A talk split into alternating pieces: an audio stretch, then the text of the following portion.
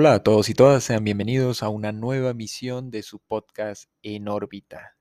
Retomamos en este mes de abril la nueva temporada con films, películas, recomendaciones y vamos a tratar de hebrar o entrelazar diferentes temas relacionados con las películas o que por lo menos se desprenden del argumento de estas. Una película que me fascinó, que me impactó sobremanera es Ex, Machina de Alex Garland, estrenada en el año 2015. Actualmente para los que no la han visto, la recomiendo, es un peliculón. Está disponible en Amazon Prime, también en Netflix. Este, destaca obviamente las actuaciones de Oscar Isaac, de Alicia Vikander, de este actor, a ver si recuerdo, eh, Donald Gleason, Donald Gleason, eh, que interpreta a Caleb, un programador. Y pues bueno, básicamente quise traer esta película a colación hoy y ponerla sobre la mesa, hablarla, charlarla con todos ustedes. ¿Por qué?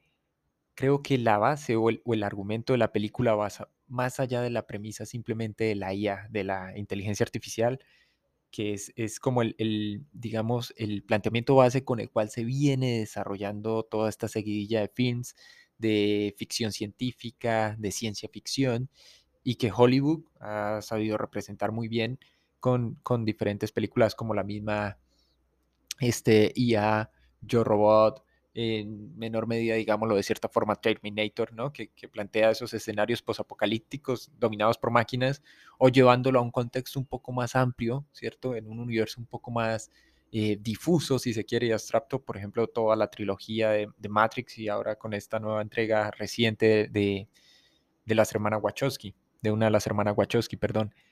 Entonces, lo fascinante, diría yo, y, lo que pocos eh, se pusieron tal vez a, a pensar o de, los, o de lo que muy pocos hablaron fue que el film, más allá del tema de inteligencia artificial, englobaba algo que pasa inadvertido o que dan por sentado que es el de vida artificial. Cuando yo vi la película, después de verla, quedé como, wow, esto es, esto es Mary Shelley, obviamente eh, transportado al siglo XXI. ¿Por qué? Porque literalmente el personaje de Oscar Isaac, Nathan, el dueño de la compañía, eh, que a propósito se llama, eh, si no estoy mal, Blue Book, algo así como libro azul, crea vida, vida artificial. Pero eso parecen pasarlo por alto, porque lo que interesa es la inteligencia artificial, ¿cierto? Del personaje de Ava, Alicia Vikander, y bueno, ahí tiene otra serie de, robots o androides, si se le quiere llamar así, capaces no solo de, capacidad de cómputo, ¿no? De, procesamiento de información, de datos, sino además de desarrollar un pensamiento totalmente autónomo. Y eso va conectado obviamente a otro tema que para mí resulta supremamente fascinante, que es el de la singularidad tecnológica, ¿no? Eh, la singularidad, bueno, desde el punto de vista eh, filosófico ha estado anclada a todas esas nociones nociológicas, ontológicas y demás, o en el mismo campo de la cosmología y la física teórica, tiene que ver con ese horizonte de sucesos en el cual más allá de eso, bueno, no, obviamente no podemos prever o anticipar qué va a ocurrir. Sin embargo, en el contexto del desarrollo de la tecnología, la singularidad representa un, momento único, un epítome, si se quiere, en lo que sería el desarrollo de las máquinas. Ese, ese momento de la historia, nos dicen los expertos en el tema, obviamente, en el que la humanidad ha llegado a tal punto de avance, obviamente vinculado siempre a esa noción, así sea como a, esa pre, pre, a ese presaber que tenemos todos de inteligencia artificial, en el que las máquinas no solo igualan, sino que superan la inteligencia humana. Entonces ahí es cuando me pongo como a, a rumiar, a calibrar mis propios pensamientos y decir, bueno, un momento, esa, esa, esa inteligencia tiene como varios valores, varios parámetros dentro de la sociedad. Es la inteligencia definida por la acumulación de saberes, de datos, de intersección y cruce entre los mismos. Es la inteligencia relacionada con la cuantificación de qué atributos del ser humano específicamente. Y entonces ahí es cuando uno dice, bueno, en, cierta medida, básicamente esa inteligencia humana, individual y colectiva, probablemente ya habría sido rebasada si, si se refiere, digamos, a la velocidad de procesamiento de información, entonces se me ocurre a mí, por ejemplo, eh, a este señor Ray Kurzweil con la famosa ley de rendimientos acelerados, ¿no? Eh, que básicamente, bueno, tiene que ver con el incremento, la capacidad de los dispositivos y específicamente de los procesadores, no solo para almacenar, procesar, ¿sí? sino para sacar o, desarrollar outputs en relación con el volumen de datos que puede procesar, ¿no? Entonces, lo que ocurre en la película y el argumento, digamos, base va más allá simplemente del famoso test de Turing, el test en el cual un ser humano, un individuo, no se daría cuenta que está interactuando con una máquina.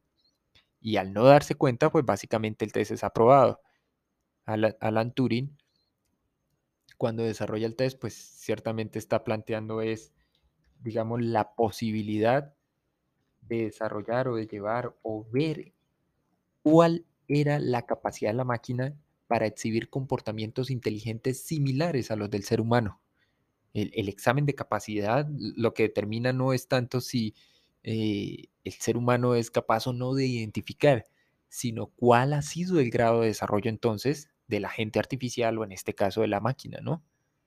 Eh, recordemos que igual el T fue desarrollado, si no estoy mal, en 1950 y pues a la fecha no sé oficialmente por lo menos si se ha podido replicar o no con éxito, si se ha llevado a cabo.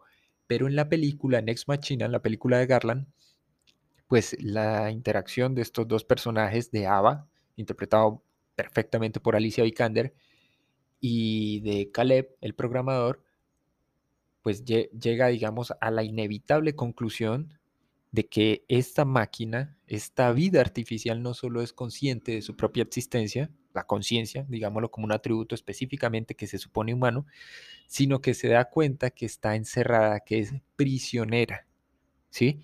Hay un punto de la peli, esto pues puede considerarse spoiler o no, en el que la máquina se revela y conspira, si se quiere, en el sentido de se agrupa, se asocia con otra inteligencia artificial o más bien con otra máquina un poco tal vez más rudimentaria que solo satisface y le sirve a Nathan, que en este caso es el, el creador, interpretado por Oscar Isaac, el personaje, y termina asesinándolo.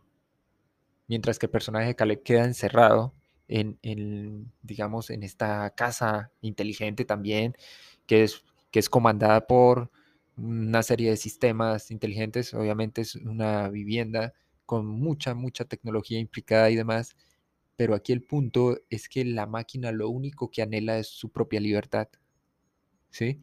En diferentes fragmentos y en diferentes momentos y tiempos de la película se nos muestra que, pues, su creador, Nathan, todo el tiempo lo único que quiere o busca son resultados, está experimentando con una máquina aparentemente insensible y demás, y lo único que está probando es hasta qué punto, hasta qué grado se ha desarrollado. Entonces, eh, creo que está más que calzado el, título para este podcast de Ex, Ex Machina, perdón, y el fin de la humanidad. Cuando digo el fin de la humanidad no quiero sonar catastrofista ni nada similar, simplemente quiero recordar o, llamar la atención sobre algo que considero supremamente importante. ¿Sí? ¿Qué es?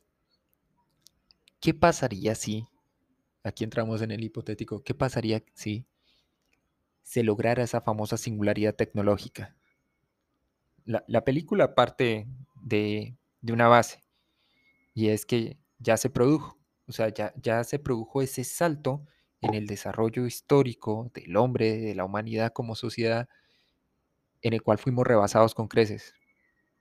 Entonces se me ocurren ejemplos concretos, ejemplos reales, actuales, de empresas como Hanson Robotics, Boston Dynamics, eh, Aldebaran Robotics, Uptech Robotics, entre otras más, ¿no? Son naturalmente como las más conocidas, pero son empresas que están investigando y que cuentan además con grandes, grandes sumas de dinero en recursos, en cibernética, obviamente, en robótica, en inteligencia artificial, y creo que todo eso queda subsumido, englobado por, pues, la vida artificial.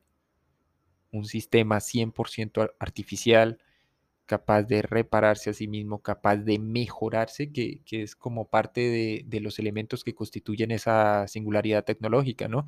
El advenimiento hipotético de una inteligencia artificial superior o de orden superior con una capacidad de cómputo nunca antes vista, ¿sí?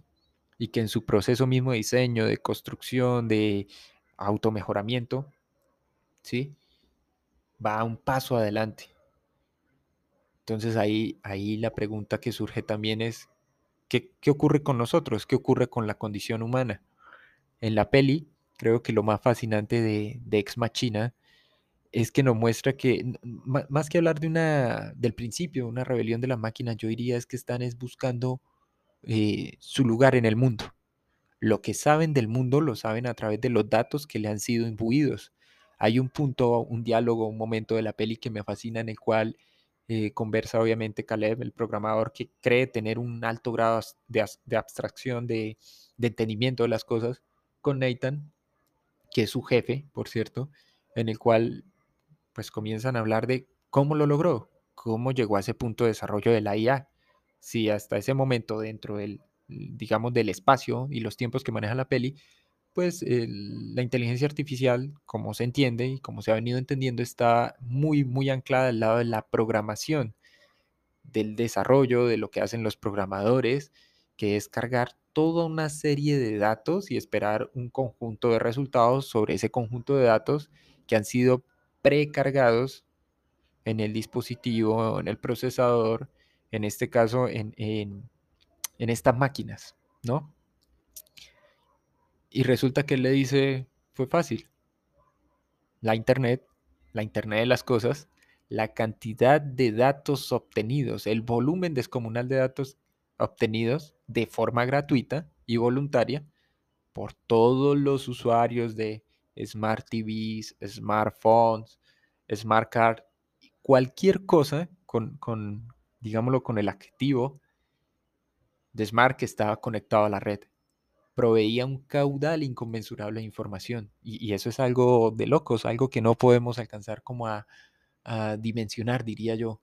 Y es la cantidad descomunal de datos que se mueven en una fracción de segundo. A modo de ejemplo, hagan la prueba ustedes, googleen o con cualquier otro motor, si quieren, Opera, Safari, Brave, Mozilla, singularidad tecnológica. Van a obtener entre 50.000 y 60.000 resultados en una fracción de segundo, en menos de un segundo. Eso ya es algo bárbaro. Más las búsquedas asociadas con el término o los términos o el conjunto de términos. Igual que con el uso, por ejemplo, de los dispositivos móviles. ¿Sí?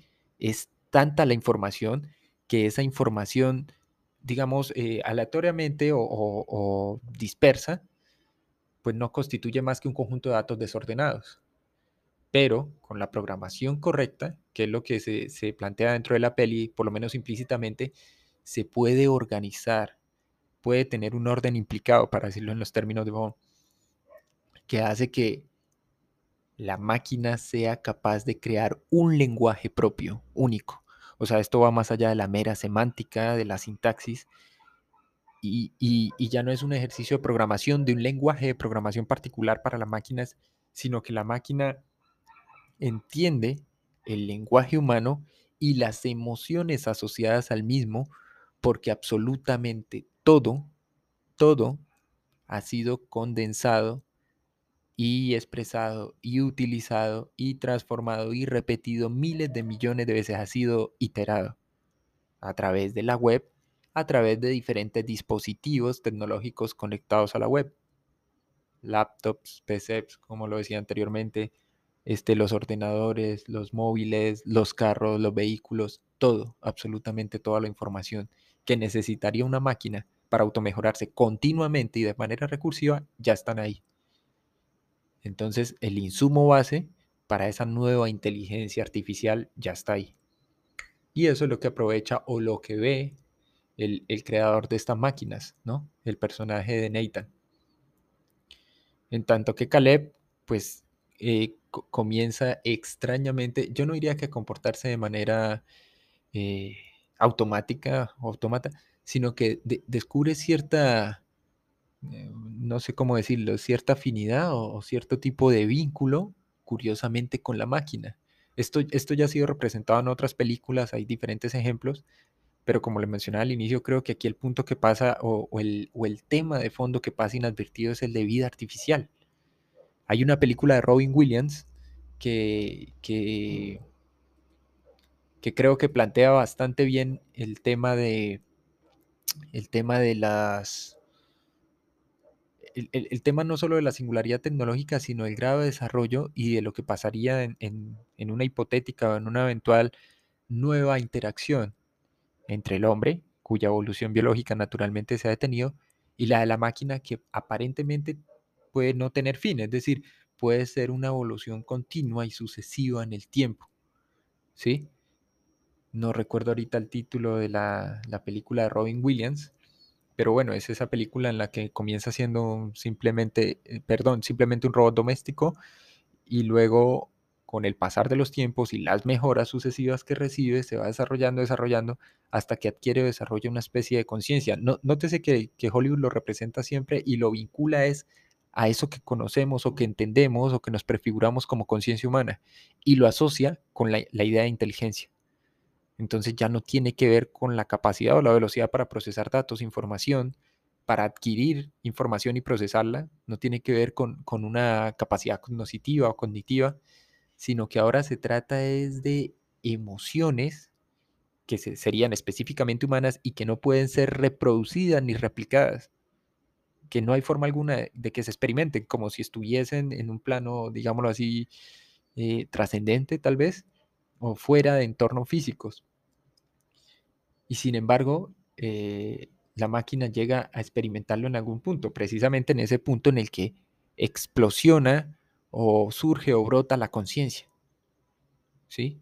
No, no es obviamente un proceso, este, ¿cómo decirlo? Gradual, progresivo, sino que es repentino.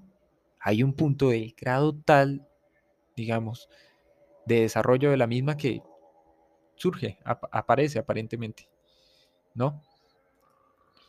Entonces, eh, mm, más allá de esa construcción como imagen y semejanza que, ciertamente es una representación como el Frankenstein moderno, digo yo.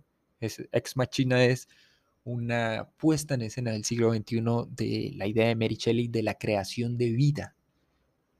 Obviamente no es vida eh, creada a partir de la nada misma, sino que es vida artificial, vida en un sentido 100% no biológico y que sin embargo, que sin embargo, perdón, más que digamos, constituir una simple réplica o imitación, trata de ser es el culmen o el, o el punto más alto de desarrollo de lo que tal vez podríamos ser como especie o encarnar como especie.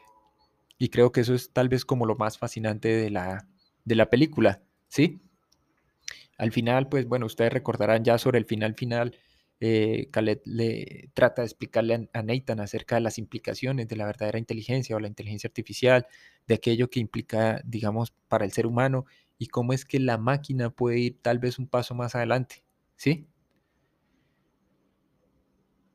Eva, en algún punto la robot, recuerden ustedes, manipula o juega con las emociones de Caleb, porque entiende no solo el lenguaje corporal, la gesticulación, la semántica las relaciones, las asociaciones entre concepto, palabra, significado, significante, sino que además es, e, es tanta la información, ¿cierto?, que tiene imbuida en su cerebro artificial, digámoslo así, que entiende perfectamente el comportamiento humano, el comportamiento per se y, y el comportamiento en situaciones o en contextos específicos.